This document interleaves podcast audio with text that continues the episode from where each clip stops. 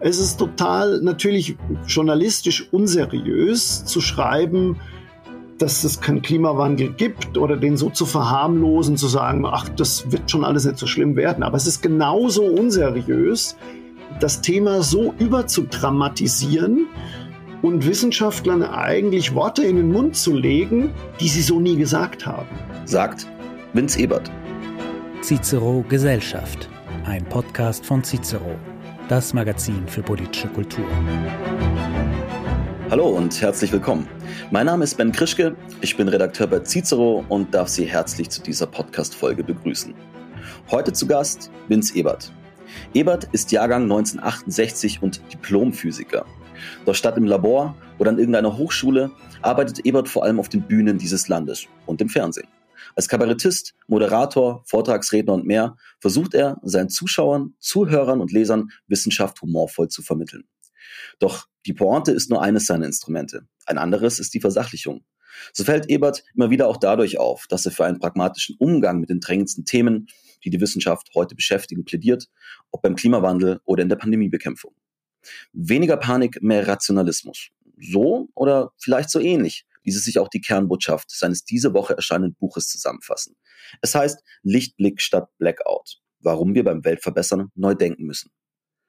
Über seinen Beruf, seine Person und sein neues Buch wollen wir heute mit ihm sprechen. Herr Ebert, dann sage ich herzlich willkommen im Cicero-Podcast. Hallo, ich freue mich sehr. Herr Ebert, Sie sind Diplom-Physiker und setzen sich in Ihrer Arbeit humoristisch mit dem Thema Wissenschaft auseinander. Mal vielleicht allgemeiner gefragt, wann haben Sie denn erkannt, dass Sie über ein gewisses humoristisches Talent verfügen und dass dies auch so gut ist, dass sie das auf der Bühne umsetzen können? Im Grunde genommen hat es tatsächlich im Studium angefangen, als ich zum ersten Mal in meiner Diplomarbeit in ein Physiklabor gekommen bin und dieses schöne Schild mit der Aufschrift gelesen habe, bitte nicht mit dem verbleibenden Auge in den Laser gucken. Also das ist so dieser typische nerdige Physikerhumor und ich glaube, dass Wissenschaft und Humor durchaus kompatibel sind und ähnliche Ansätze haben. Also auch in der Wissenschaft kommt man zu Erkenntnissen, wenn man die Perspektive wechselt, wenn man den Bezugspunkt verändert. Daraus entsteht Erkenntnis und im Humor ist es ähnlich. Also wenn man ein, ein, bekanntes Phänomen aus einer anderen Perspektive betrachtet, dann ist das manchmal dann auch lustig. Und äh, insofern habe ich Humor und Physik zusammengebracht, mache das seit 25 Jahren und das läuft überraschend gut. Das heißt, habe ich Sie richtig verstanden, dass sozusagen Physik zuerst war und dann kam das Interesse am Humor, am Kabarett? Auf jeden Fall. Also ich habe tatsächlich in, in Würzburg Physik studiert, Diplom dann habe ich mir gedacht, soll es in der Forschung bleiben oder nicht? Und äh, habe mich dann dagegen entschieden, weil ich schon immer gesagt habe, mir haben diese großen Theorien immer so schön gefallen, also diese großen Zusammenhänge. Also mein Lieblingsbeispiel ist Einstein, der gesagt hat, wie sehe die Welt aus, wenn ich auf dem Rücken eines Lichtstrahls reiten könnte? Das ist eine klassische Kinderfrage und über diese Frage kam er dann auf die Relativitätstheorie. Und solche großen Zusammenhänge, die haben mir immer Spaß gemacht. Lehrer wollte ich nicht werden, weil das ja aus, aus vielerlei Gründen, weil sie natürlich dann irgendwie vor Kindern und vor Jugendlichen stehen, die haben keinen Eintritt bezahlt. Das heißt, sie müssen da Entertainment machen, aber im Vergleich zur Bühne ist es natürlich ein großer Vorteil, wenn sie auf der Bühne stehen, dass die Leute zu ihnen gehen wollen und sie müssen irgendwie den Leuten hm, die Wissenschaft schmackhaft machen und die Wissenschaft erklären. Wenn ich, um auch mal ein Geständnis zu machen an dieser Stelle, wenn ich zurückdenke an meinen Physikunterricht, dann war das alles andere als humorvoll oder wenigstens ein bisschen unterhaltsam. Sie haben es gerade schon ein bisschen angeschnitten, aber wie viel Humor hat die Natur denn? Und wie viel Humor steckt damit auch in der Physik? Also die Natur ist eigentlich vollkommen humorlos. Ne? Lustig wird es immer eigentlich immer dann, wenn wir der Natur oder den physikalischen Gesetzen eine bestimmte Absicht unterstellen. Also wir, wir rennen mit dem kleinen Zehen an eine Tischkante und dann schreien wir den Tisch an. Oder um das jetzt mal ein größeres Themengebiet zu machen, manche vermenschlichen sogar unseren Planeten. Also weil wenn wir, weil wir den Planeten ausgebeutet haben, dann schlägt der Planet jetzt zurück was eigentlich was absurd ist, weil der Planet, der schlägt nicht zurück, sondern er hält sich einfach nur stupide an die physikalischen Grundgesetze. Und das heißt, durch diese Vermenschlichung kriegt das Ganze eine Art Humor. Jetzt sagten Sie es gerade schon, auch diese Personifizierung der Natur oder wie man es nennen möchte. Was mir immer wieder auffällt, auch in Debatten um Natur, ist, ist so eine, so eine komische Romantisierung.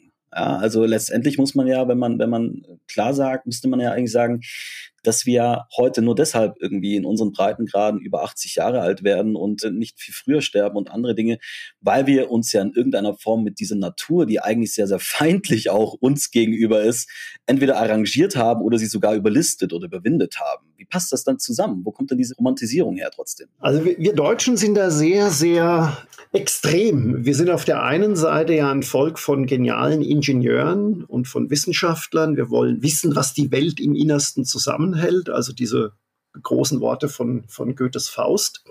Gleichzeitig sind wir Romantiker. Also im 19. Jahrhundert, Beginn der Romantik, die Natur wurde mehr oder weniger beseelt. Das heißt, wir haben diese zwei Seiten in uns, vielleicht kein anderes Volk der Welt sonst.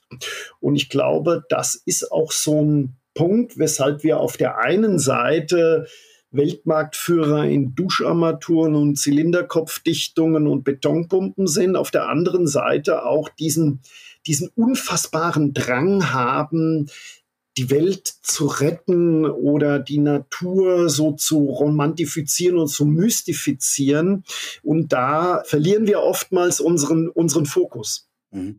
Der andere Punkt ist ja, neben dieser Romantisierung ist ja gleichzeitig gibt es wiederum so eine, so eine apokalyptische Stimmung, die wir gerade erleben, so eine, so eine apokalyptische Prognosen, wohin das Auge irgendwie reicht. Lassen Sie uns mal vielleicht eine kurze Bestandsaufnahme machen, bevor wir dann auch direkt auf Ihr Buch eingehen. Wie würden Sie denn die Art und Weise, wie wir derzeit über wissenschaftliche Themen diskutieren, wie darüber geschrieben wird, denn beschreiben und was, was sind denn so die Ursachen dafür, wie wird? Also als ich angefangen habe mit Wissenschaftskommunikation, hat sich irgendjemand ins Fernsehen gestellt und hat einen bestimmten Zusammenhang erklärt. Relativ nüchtern. Und das ist auch der Kern der Wissenschaft. Also in der Wissenschaft geht es im Grunde genommen darum, die Welt zu erklären, Zusammenhänge aufzuzeigen. In der Wissenschaft geht es nicht darum, Dinge zu bewerten oder also ich mache mal ein Beispiel. Ein Kernphysiker, der kann ziemlich gut ausrechnen, exakt ausrechnen, wie viel Energie bei einer Kernspaltung frei wird. Aber in der Kernphysik geht es nicht um die Frage, ob Kernenergie gut oder schlecht ist. Das ist eine gesellschaftliche, das ist eine politische Diskussion, die man führen muss. Und ich habe die Erfahrung gemacht, dass im Laufe der letzten Jahre Wissenschaftsvermittlung und politischer Aktivismus sich immer mehr miteinander verbunden haben. Also wir sehen das ganz klar an der, an der Klimadebatte. Da wird nicht mehr nur erklärt, dass sich die Erde erwärmt, dass der Mensch dann einen großen Anteil hat, dass das Probleme verursacht, sondern es wird sofort auf diese Schuldgeschichte angespielt. Wir, wir, wir müssen warnen, wir stehen vor der Apokalypse. Und das halte ich für eine ungute Entwicklung, weil dadurch die Leute von der Wissenschaft ein falsches Bild haben. Sie denken, wenn sich ein Klimaforscher hinstellt und sagt, wir müssen komplett Deutschland deindustrialisieren oder dekarbonisieren, dann sagt er das natürlich nicht als Wissenschaftler, sondern als Privatmensch, weil das seine private politische Meinung ist. Und viele denken, das ist ein wissenschaftliches Statement. Aber es gibt eine Trennschärfe zwischen Klimapolitik und Klimaforschung. Und die müsste man meiner Meinung nach ein bisschen stärker wieder klarer machen. Aber beginnt die Problematik nicht schon dort, wo ich als Wissenschaftler auf gewisse Gelder angewiesen bin, die ich äh, vom, von der Politik bekomme und insofern auch vielleicht nur mit bestimmten Konzepten an, an, an solche Töpfe herankomme? Also müsste man nicht da schon in irgendeiner Form ansetzen? Ich meine, ich beschreibe es ja auch in meinem Buch, dass natürlich Wissenschaft im Kern wir reden ja sehr viel von Forschungsfreiheit, von Wissenschaftsfreiheit und das ist natürlich ein hohes Ziel. Das wird auch in Deutschland, ich schreibe das auch ganz explizit, haben wir da einen hohen Standard. Aber es lässt sich natürlich fast nie vermeiden, dass Wissenschaft natürlich von irgendjemandem bezahlt werden muss. Wenn Sie in Silicon Valley gehen, wenn Sie an, an die Stanford University gehen, da ist der größte Geldgeber, sind die großen Dotcom-Unternehmen und die haben natürlich bestimmte Vorstellungen davon, was gefördert wird, woran geforscht wird. Das ist in Deutschland oder in Europa, wo Wissenschaft und Forschung hauptsächlich staatlich gefördert wird, natürlich auch zum Teil so. Natürlich, wenn der, der Bund der größte Geldgeber ist, dann versucht er natürlich bestimmte Themen eher zu fördern und andere nicht.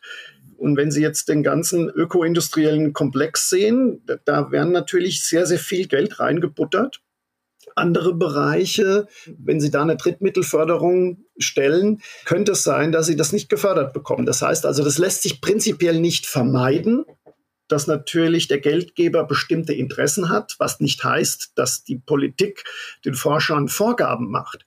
Aber es hängt natürlich schon damit zusammen, was gefördert wird, wird auch, wird auch erforscht. Ich gebe ein Beispiel, was ich auch in meinem Buch, wir sollten mal den Titel erwähnen, Lichtblick statt Blackout. Und den Untertitel vielleicht auch, warum wir beim Weltverbessern neu denken müssen. Genau. Es gibt das Konzept des Dual Fluid Reaktors. Das ist ein Reaktortyp der sogenannten vierten Generation, Kernreaktor. Der ist noch in der Entwicklungsphase. Das ist eine deutsche Erfindung. Das wurde in Berlin von einer Forschergruppe, die haben diesen Dual, Dual Fluid Reaktor entwickelt. Und das ist ein Kernreaktor, der würde praktisch alle Bedenken der Anti-Kernkraftbewegung entkräften. Der würde mit Atommüll laufen. Die Endprodukte würden so wenig strahlen, dass man eigentlich kein Endlager bräuchte. Kernschmelzen wären unmöglich. Und er ist auch noch relativ in kleinem, geringen Maßstab, also auch, auch relativ kostengünstig. Und man könnte kein waffenfähiges Plutonium erzeugen. Das heißt, eine super Entwicklung eigentlich und läuft emissionsfrei. Aber weil in Deutschland wir aus der Kernphysik ausgestiegen sind oder aus der Kernforschung ausgestiegen sind, ist die Dual Fluid Incorporation inzwischen kanadisches Unternehmen. Also das zeigt, dass da ein paar Sachen falsch laufen. Wobei der Gründer, soweit ich weiß, ja sogar Deutscher ist. Richtig, genau. Das war eine Berliner Forschergruppe, die das, die das entwickelt haben. Und die wollten das auch in Deutschland weiterentwickeln. Aber weil es halt eben keine Gelder mehr gab, weil kein Interesse mehr da war, sind die halt nach Kanada ausgewandert. Großes Problem. Das ist ja auch dieser Pragmatismus oder dieser rationale Zugang, über den Sie auch in Ihrem Buch sprechen. Wir sagen es nochmal in Gänze, es heißt Lichtblick statt Blackout, warum wir beim Weltverbessern neu denken müssen. Warum dieses Buch und warum dieses Buch jetzt? Also ich wollte natürlich noch die Heizperiode abwarten, damit, damit das Buch so richtig einschlägt. Das zeigt schon mal, der Zeitpunkt ist perfekt gewählt. Ja, ich beschäftige mich ja seit, seit 15, 20 Jahren mit diesem Thema. Als Wissenschaftler, als Physiker äh, schaue ich mir natürlich an, was Deutschland da so technologisch macht. Gleichzeitig als Humorist sehe ich, äh, wo sind die Widersprüche. Und mir ist einfach zunehmend mehr aufgefallen, dass wir gerade bei diesen Themen Energieversorgung, bei diesem Thema Klimaschutz, unser Wunschdenken und die, die, die Wirklichkeit, in der wir uns befinden, komplett auseinanderklaffen und immer mehr. Also wir, wir träumen von Energiewenden, wir träumen davon, die Globaltemperatur stabil zu halten, von Mobilitätskonzepten, von Elektromobilität und haben schon Schwierigkeiten, simplen Flughafen zu bauen. Also das ist die Realität in Deutschland. Und gleichzeitig steigen wir aus ganz, ganz vielen Technologien aus, die tatsächlich die Welt ökologisch verbessern könnte. Ich habe es vorhin gesagt, Kernenergie. Selbst der Weltklimarat sagt inzwischen, Kernenergie ist eine tolle Technologie, um die CO2-Emissionen zu senken. Und deswegen habe ich dieses Buch geschrieben. Es ist sozusagen ein Weckruf beim Weltverbessern tatsächlich wieder neu zu denken, weg von zu viel Wunschdenken und Naivität, wieder hin zu Pragmatismus und Rationalität. Ganz konkret sprechen Sie im Zusammenhang ja von einem grünen Tunnelblick. So sagen Sie es auch in Ihrem Vorwort. Vielleicht, wenn wir das nochmal kurz präzisieren. Also, wie sieht dieser Tunnelblick konkret aus und inwiefern ist der grün oder ist er nicht längst schon irgendwie auch gesellschaftlich? Also, grün ist natürlich immer so ein blödes Schlagwort. Also, ich muss dazu sagen, natürlich ziehe ich so ein bisschen als Kabarettist natürlich die Bewegung so durch den Kakao, aber es ist ja inzwischen ein Mainstream-Thema. Jeder ist für Nachhaltigkeit Nachhaltigkeit. Das ist insofern grün im Sinne von ökologisch und nicht parteipolitisch gesehen. So. Mhm. Verstehe. Ich gebe Ihnen ein schönes Beispiel für unser Wunschdenken, ganz konkret. Was die Energiewende betrifft, wenn man sich die auf einer wirklich fundamental physikalischen Ebene anguckt, dann ist es so, dass wir beziehungsweise die Bundesregierung so schnell wie möglich die gesamte Energieversorgung, dass die erneuerbar werden soll.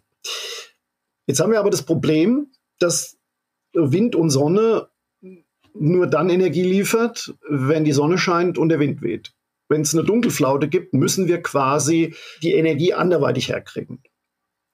Jetzt haben wir das Problem, dass wir in Deutschland nur 40 Gigawattstunden Strom speichern können mit, mit Pumpspeicherkraftwerken. Das heißt, im Falle einer Dunkelflaute und wir hätten nur Wind und Sonne zur Verfügung, würden bei uns nach 40 Minuten die Lichter ausgehen, weil dann sind diese 40 Gigawattstunden verbraucht. Das zeigt auf einer ganz, ganz einfachen, tiefen physikalischen Ebene, dass das Ganze nicht funktionieren kann. Und es gibt bisher auch keine technische Idee, wie wir Energiespeichersysteme in einem Terawattstundenbereich, die wir bräuchten, herstellen können. Also, um es jetzt mal so ganz salopp zu sagen, als Humorist, die Politik ist mit ihrem Atom- und ihrem Kohleausstieg so ein bisschen vom Dach gesprungen und hofft, bis zur Landung fliegen zu lernen. Wenn wir das mal aber, aber sag ich mal, weiterdenken und man jetzt sagt, man will diese Energiewende unbedingt stemmen, man will raus aus der Kohle, man will raus aus der Atomkraft. Ich glaube, ein Problem ist auch, dass sich viele Leute gar nicht vorstellen könnten, inwiefern das auch massiv sozusagen ändern würde, wie unser Umwelt aussieht, beispielsweise mit den riesigen Verbrauchsflächen, die wir für Windräder und anderes brauchen. Vielleicht mal ungefähr grob skizziert, wenn wir sagen, wir kommen an den Punkt und steigen komplett aus, wie würde Deutschland denn dann in etwa aussehen? Also gibt es auch schöne Abschätzungen, die ich auch im Buch detailliert gezeigt habe. Also Sie brauchen, um ein mittleres Kernkraftwerk zu ersetzen, vom, vom Energieverbrauch brauchen Sie etwa 3000 Windräder. Das ist ein riesiger Materialbedarf, ist ein riesiger Flächenbedarf.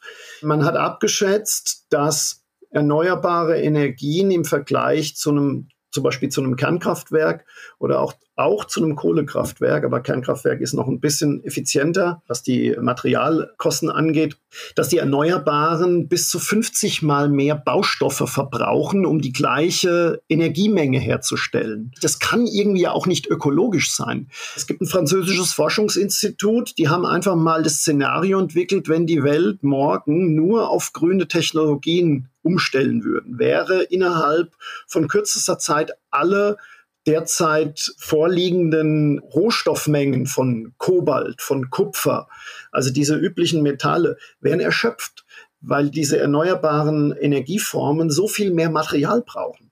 Und es ist natürlich auch klar, weil es ist auf einer tiefen physikalischen Ebene klar, wieso es so ist. Also Wind und Sonne haben eine sehr, sehr geringe Energiedichte, also im Vergleich zur Kernenergie. Wenn Sie Ihren gesamten Energiebedarf in Ihrem ganzen Leben nur durch Kernenergie decken wollten, dann brauchen Sie ungefähr einen Stein Uran, der ungefähr so groß ist, dass er in meine Hand passt. Das zeigt irgendwie, Kernenergie hat eine wahnsinnig hohe Energiedichte. Und Wind und Sonne haben irgendwie eine sehr geringe Energiedichte. Sie müssen riesige Solarpanels, sie müssen riesige Windparks aufstellen, um genügend Strom zu ernten, um genügend Energie zu ernten. Das heißt, eine geringe Energiedichte kann man nur mit einem extrem großen Materialaufwand kompensieren. Und da geht es auch nicht um irgendwelche tollen Durchbrüche in der Technologie, sondern die Energiedichte die bleibt. Deswegen werden erneuerbare Energien immer einen höheren Materialaufwand zur Folge haben. Da kann man vielleicht auch noch mal ganz kurz auf Ihr Buch verweisen. Denn unterm Strich ist es in drei übergeordnete Abschnitte gegliedert mit dazugehörigen Kapiteln. Sie beginnen mit Mythen und Halbwahrheiten, es folgen Denkfallen und Irrationalitäten und dann auch Lösungen und Alternativen. Vielleicht auch nur für die Hörer, dass sie ungefähr wissen, warum wir den roten Faden so spannen, wie wir den spannen. Mir ist im Vorwort was aufgefallen. Da würde ich gerne noch kurz mit Ihnen drüber sprechen, bevor wir noch mal direkt in die Inhalte des Buches reingehen. Wir hatten gerade schon drüber gesprochen. Sie benutzten auch im Vorwort schon relativ klare oder deutliche Worte, wie beispielsweise das mit dem grünen Tunnelblick. Mir ist jedoch aufgefallen, dass sie auf den ersten Seiten relativ schnell auch zu dem Punkt kommen, dass sie sich sozusagen prophylaktisch wehren, dass sie sich nicht über die Klima- und Umweltbewegung lustig machen wollen oder Gott bewahre, dass sie sogar Teil der Klimaleugner und oder Verschwörungsszene sind. Ich für meinen Teil habe sich jedenfalls äh, weder als das eine noch das andere irgendwann wahrgenommen, auch nicht in Nuancen. Aber warum war Ihnen das denn wichtig, das an dieser Stelle nochmal zu betonen?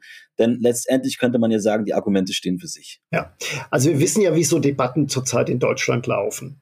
Wenn Sie irgendwas sagen, was jetzt nicht unbedingt äh, dem normalen Thema entspricht, dann versuchen die Leute sofort, sie in irgendeine Ecke zu stellen. Was mir ganz wichtig ist, dass ich natürlich auf dem Fuß solider Wissenschaft bin. Also ich habe sehr, sehr lange in der Buchrecherche auch mit Professor Jochen Marotzke gesprochen. Der ist äh, Direktor vom Max-Planck-Institut für Metrologie, einer der Leitautoren vom IPCC.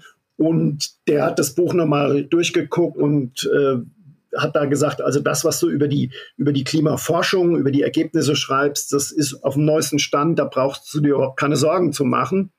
Aber alleine zum Beispiel, dass ich im Buch schreibe, dass das Wort Apokalypse, dass das Wort Weltuntergang in keinem IPCC-Bericht vorkommt, dass in keinem Bericht des Weltklimarats von einem Point of No Return die Sprache ist, dass die Berichte natürlich schreiben, dass der Klimawandel Probleme verursachen wird. Das ist ja ganz klar. Es ist nicht von einem Mad Max-Szenario der Fall. Selbst im Worst-Case-Szenario schreiben die, die Leitautoren, wird die Welt immer noch wohlhabender werden. Es werden immer weniger Menschen an Hunger leiden. Alleine wenn Sie das sagen, wenn Sie sogar das mit, mit offiziellen Quellen vom IPCC belegen, gelten sie für viele schon als Klimaleugner, als Verschwörungstheoretiker. Und das ist auch ein großes, großes Problem. Ich versuche dann auch im dritten Teil vom Buch wieder für mehr Debattenkultur zu werben, dass sich beide Seiten oder beide Meinungen zusammensetzen und dass man eben nicht versucht, dem anderen, übrigens auch die Gegenseite, also mich stört es auch, wenn Leute, die sich für den Klimaschutz engagieren, wenn man die per se als Ökodiktatur-Fans beschreibt. Das ist genauso bescheuert. Also wir müssen da ja eine, eine, eine Debatte finden, auf Basis von einer soliden, faktenbasierten Wissenschaft gibt es trotzdem unterschiedliche Meinungen, wie wir dem Klimaschutz begegnen. Und da gibt es ein großes Meinungsspektrum. Und, da, und da, da können wir nicht sagen, das ist richtig oder das ist falsch. Und darum geht es mir im Buch eigentlich. Im Zuge dieser Moraldebatten, wo ja auch viele Vertreter dann gerne diese Argumente ad hominem ansprechen, da haben Sie gerade, haben Sie gerade schon auch von, für beide Seiten sozusagen ein Beispiel gemacht. Dieser Diskurs, der da jetzt entstanden ist und auch über Wissenschaft, war da Corona der entscheidende Auslöser, so mit all der Erfahrung, die Sie jetzt die letzten Jahre auch schon haben? Oder gab es diese Moraldebatten schon ganz lange auch in der Wissenschaft und wir kriegen sie gerade quasi als Normalbürger erst so richtig mit? Naja, ich glaube, ein großer Punkt sind die sozialen Medien. Ich schreibe da natürlich auch ein Kapitel drüber, dass die sozialen Medien sehr, sehr gut drin sind. Wenn Sie da viel unterwegs sind und Sie liken bestimmte Sachen und Sie gucken sich bestimmte Sachen an, in, entweder in die eine oder in die andere Richtung, dann spielt Ihnen der Algorithmus immer wieder, immer wieder neue Sachen zu von Themen, die Sie triggern. Das heißt also, wenn Sie Berichte oder Artikel zum Klimawandel oder zum Brexit oder zu Corona googeln, dann werden Ihnen teilweise komplett andere Links zugespielt als jetzt Ihr Nachbar, der vielleicht zu diesem Thema eine komplett andere Meinung hat. Und das führt im Zweifel dazu, dass wir uns meinungstechnisch und thematisch immer weiter voneinander entfernen, dass wir sagen, wieso das, das kann doch nicht sein, dass der zu diesem Thema so eine Meinung hat. Fakten sind doch nun mal so. Aber wie gesagt, das, das, das ist ein großer Punkt, äh, diese, diese sozialen Medien, die dazu beitragen, dass wir uns eigentlich argumentativ immer weiter voneinander entfernen. Und ich mache eben auch, auch in meinen Bühnenprogrammen, rede ich zum Schluss den Leuten in einer Fünf-Minuten-Nummer, beknie ich sie fast, schaltet eure sozialen Medien mal ab, setzt euch mit den Leuten an einen Tisch, guckt euch in die Augen und tauscht Argumente aus. Nicht jeder, der die Klimaschutzmaßnahmen der Bundesregierung nicht zielführend findet, ist gleich ein, ein, ein Klimaleugner oder ist, ist irgendwie ein böser Mensch. wir wollen doch alle das Gleiche. Keiner will doch, dass seine, seine Kinder und seine Enkelkinder in einer schlechteren Welt leben. Jetzt sind Sie ja durch Ihre Tätigkeit als Autor oder auch als Kabarettist ja auch Stückweise journalistisch tätig oder, oder ähnlich tätig, wie Journalisten das auch sind. Vielleicht auch kurz, die sozialen Medien haben Sie gerade schon angesprochen, aber die Rolle der, also der Medien selber, der Presselandschaft. Was halten Sie da denn davon, wenn die Taz in den Redaktionsleitfaden schreiben lässt, man solle nicht mehr von Klimawandel, sondern von Klimakatastrophe sprechen, wenn im ersten zig Berichte mit dem Satz beginnen, die Welt brennt oder der Stern für eine ganze Ausgabe mit Fridays for Future kooperiert. Ähm, das ist ja eher was, wo wir jetzt sagen, da bewegen wir uns nicht mehr im Raum der Wissenschaft, sondern es ist ja, da wird ja entertaining, wenn nicht sogar Angst mache, vielleicht teilweise betrieben.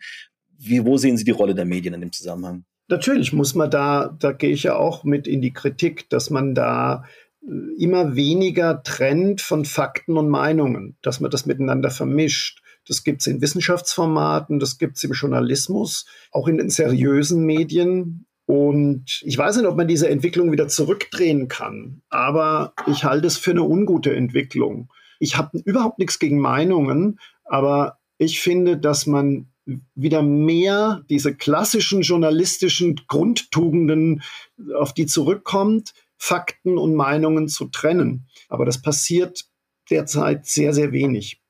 Jetzt würde vielleicht die ein oder andere Redaktion oder auch der ein oder andere Rezipient argumentieren und sagen, naja, ist doch gut, dass die Medien das Thema jetzt endlich so aufgreifen in seiner Dramatik, die sie ja gerade hat, weil lang genug haben sie es ja verschlafen.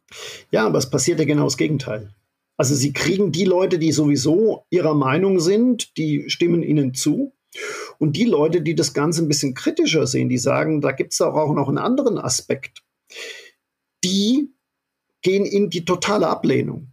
Und dadurch, dass Menschen, ich erlebe das immer wieder, dass Menschen, die sich nicht sehr gut mit Wissenschaft auskennen oder mit der Methodik der Wissenschaft auskennen, dann glauben, dass ein, ein Klimaforscher, der irgendein politisches Statement bringt, dass das Wissenschaft ist.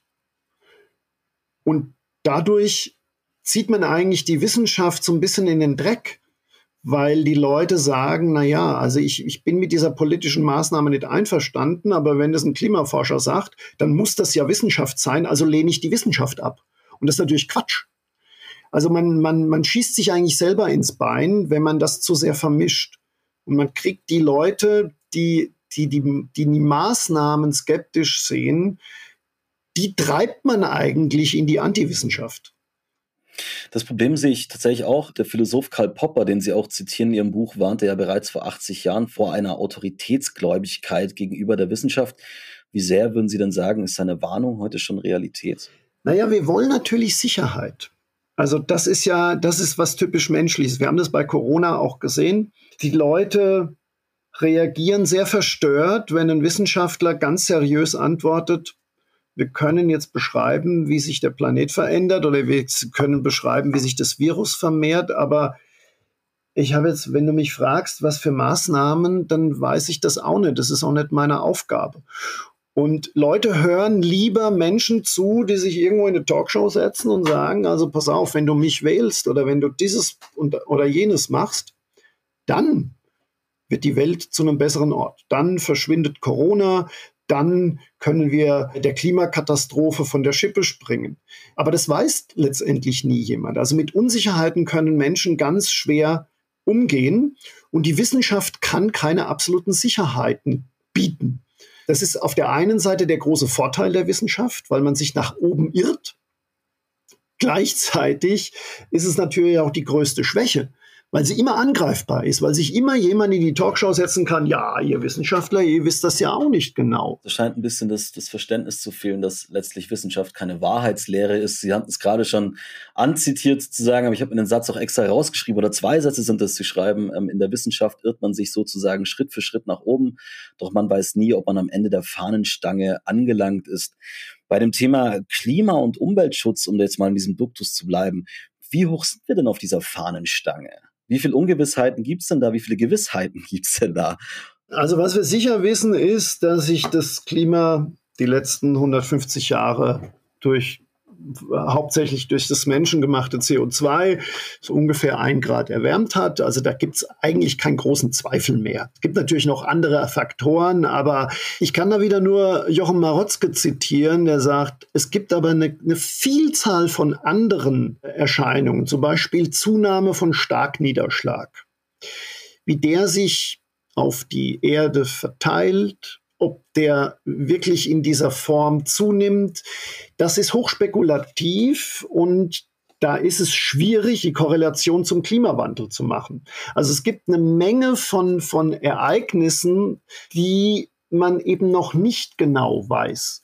Und das dann alles in einen Topf zu werfen, wenn dann irgendwo ein Hochwasser aufkommt oder irgendwo ein Erdbeben oder was auch immer und dann zu sagen, das war der Klimawandel. Auch damit tut man letztendlich der Wissenschaft keinen Gefallen. Ich habe auch im Buch geschrieben, es ist total natürlich journalistisch unseriös zu schreiben, dass es keinen Klimawandel gibt oder den so zu verharmlosen, zu sagen, ach, das wird schon alles nicht so schlimm werden. Aber es ist genauso unseriös, das Thema so überzudramatisieren und Wissenschaftlern eigentlich Worte in den Mund zu legen, die sie so nie gesagt haben. Also beides ist unseriös. Und in dieser Erregungsschleife befinden wir uns derzeit, die nicht dazu führt, dass wir eine Sache analysieren. Ähm, also es gibt diesen, diesen schönen Satz von Greta Thunberg. Ich will, dass ihr in Panik geratet. Was ist denn das für eine Aussage? Entschuldigung, Angst und Panik, das sagt Ihnen jeder Hirnforscher, ist die, die, die schlechteste Variante, um komplexe Probleme zu lösen. Hinzu kommt ja gerade auch, wenn alles quasi auch politisch immer auf den Klimawandel geschoben wird, ist ja auch eine scheinbar mittlerweile auch so ein bisschen als Hintertürchen benutzt wird, um sich so aus der Verantwortung zu stehlen. Ich glaube, Ahrtal ist dafür eigentlich ein relativ gutes Beispiel. Also im Ahrtal hat sich dieser Narrativ jetzt festgesetzt, es sei der Klimawandel und wir werden es künftig häufiger erleben.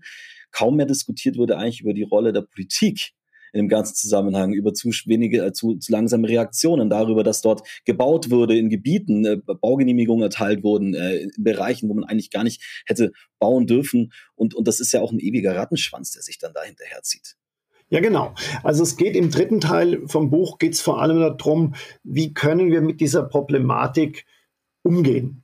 Und die unbefriedigende Nachricht ist, alle großen Abschätzungen zeigen, dass wir auch bis zum Jahr 2040. Die Internationale Energieagentur hat sich da aus dem Fenster gelehnt. Sie sagen, naja, so wie es jetzt aussieht, werden 75 Prozent der Weltstromproduktion immer noch fossil sein. Südafrika hat das viertgrößte Kohlekraftwerk dieses Jahr fertiggestellt. China baut 300 neue Kohlekraftwerke. In Nigeria laufen ganz viele Petrochemieprojekte an, weil die natürlich unabhängig werden wollen. Ich beschreibe das im Buch auch genau warum, weil die natürlich erstmal andere Probleme haben. Die versuchen jetzt aus einer gewissen Armut rauszukommen und denen ist der Klimawandel jetzt nicht so wichtig. In den nächsten zehn Jahren werden, ich glaube, über 100 Millionen Menschen zum ersten Mal einen Stromanschluss bekommen. Es werden Millionen von Menschen zum ersten Mal ihre Kinder auf eine höhere Schule schicken können. Die werden zum ersten Mal in Urlaub fliegen können. Natürlich werden die das machen. Natürlich werden die Energie und Ressourcen verbrauchen. Das ist der Grund, weshalb eigentlich diese großen Ziele 1,5 Grad oder 2 Grad wahrscheinlich, höchstwahrscheinlich nicht zu halten sind. Das sagt Ihnen jeder Klimaforscher unter vier Augen. So. Wobei die Zahl selber ja auch wahllos gewählt ist. Entschuldigung, wenn ich Sie da kurz unterbreche. Ja, ja, klar, aber trotzdem, also wir tun ja so, wir könnten das irgendwie noch aufhalten. So, und dann frage ich mich eben, sollen wir wie so ein Duracell-Hase immer wieder mit den gleichen Methoden, die sich eben sich als nicht besonders zielführend herausgestellt haben, immer wieder gegen die gleiche Wand laufen? Oder müssen wir bei der Bewältigung des Klimawandels ein paar andere Stellschrauben setzen? Und da sind wir bei Anpassung. Also da sind wir beim Ahrtal. Also wenn Sie alles machen, jedes, jeden Cent und jede, jede Initiative dazu dient, die CO2-Emissionen runterzuprügeln, dann haben Sie überhaupt keinen Blick mehr für die Dinge, die wir wirklich vor Ort ändern können. Also Ahrtal ist deswegen auch so eine Katastrophe gewesen, weil man Sirenen abgebaut hat, weil man auf den Katastrophenschutz die Budgets gekürzt hat. Dadurch, weil man natürlich auch da gebaut hat. Aber es war ein ziemliches Versagen von der Logistik, die man mit relativ wenig Geld wenn man sich darauf fokussiert hätte, verhindern hätte können.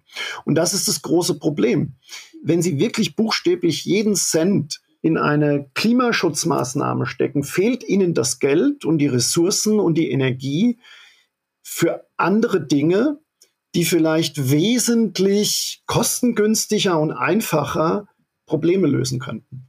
Da sind wir auch ein bisschen wieder am Anfang unseres Gesprächs mit dem Atomausstieg. Wenn ich darüber nachdenke, also selbst wenn wir es schaffen würden, Deutschland komplett klimaneutral zu setzen, also CO2-neutral zu setzen, was de facto ja logischerweise nicht möglich ist, aber nur mal angenommen, wir würden das schaffen, hätten wir ja immer noch so viele, Sie sprachen gerade China und andere Länder an, noch so viele Einflussfaktoren, die, wo Deutschland im Ganzen eigentlich ein mini, mini, mini Teil davon ausmacht.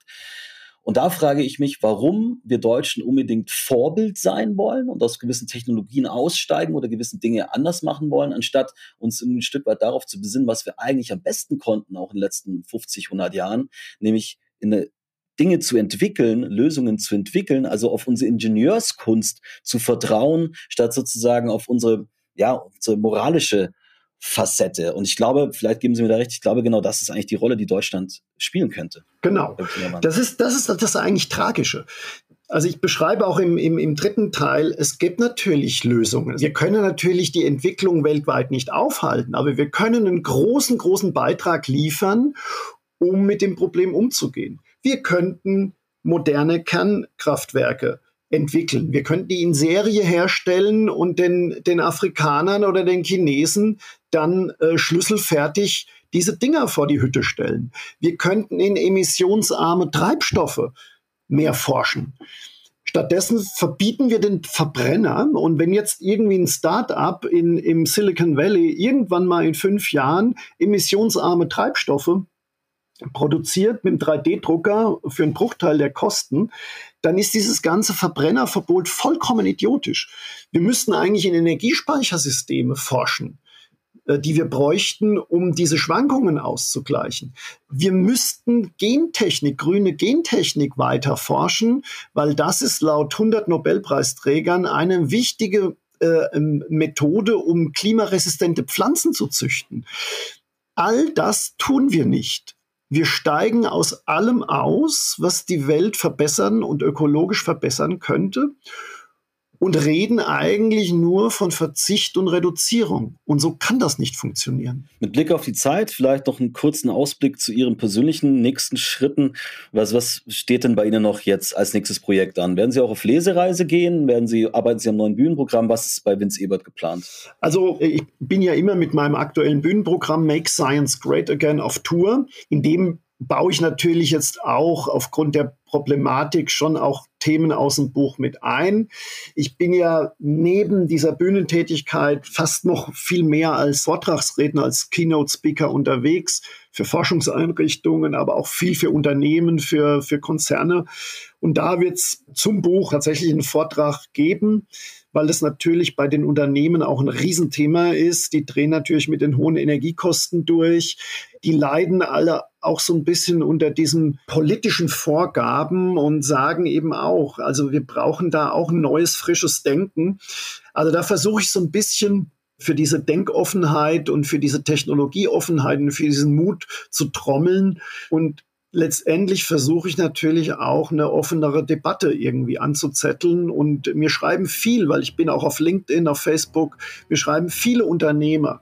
Ich weiß, dass das nicht funktioniert. Ich habe viel meinen Mund gehalten und habe gedacht, es wird nicht so schlimm werden. Und vielleicht trägt das Buch ein bisschen dazu bei, dass sich jetzt mittlerweile mehr seriöse Leute raustrauen und sagen, hey Freunde, so was wir jetzt gemacht haben, so geht es nicht weiter. Wir müssen da ein bisschen was ändern. Sagt Vince Ebert. Vielen Dank für dieses Gespräch. Und Ihnen, liebe Zuhörer, vielen Dank für Ihr Interesse. Diesen und weitere Podcasts finden Sie wie immer unter cicero.de und auf allen gängigen Podcast-Plattformen, darunter zum Beispiel ein Gespräch mit Sandra Kostner vom Netzwerk Wissenschaftsfreiheit. Mit ihr sprach mein Kollege Ralf van Selle über den alarmierenden Stand der Freiheit von Lehre und Forschung an den Hochschulen des Landes. Bleiben Sie uns treu, Ihr Ben Krischke. Cicero Gesellschaft, ein Podcast von Cicero, das Magazin für politische Kultur.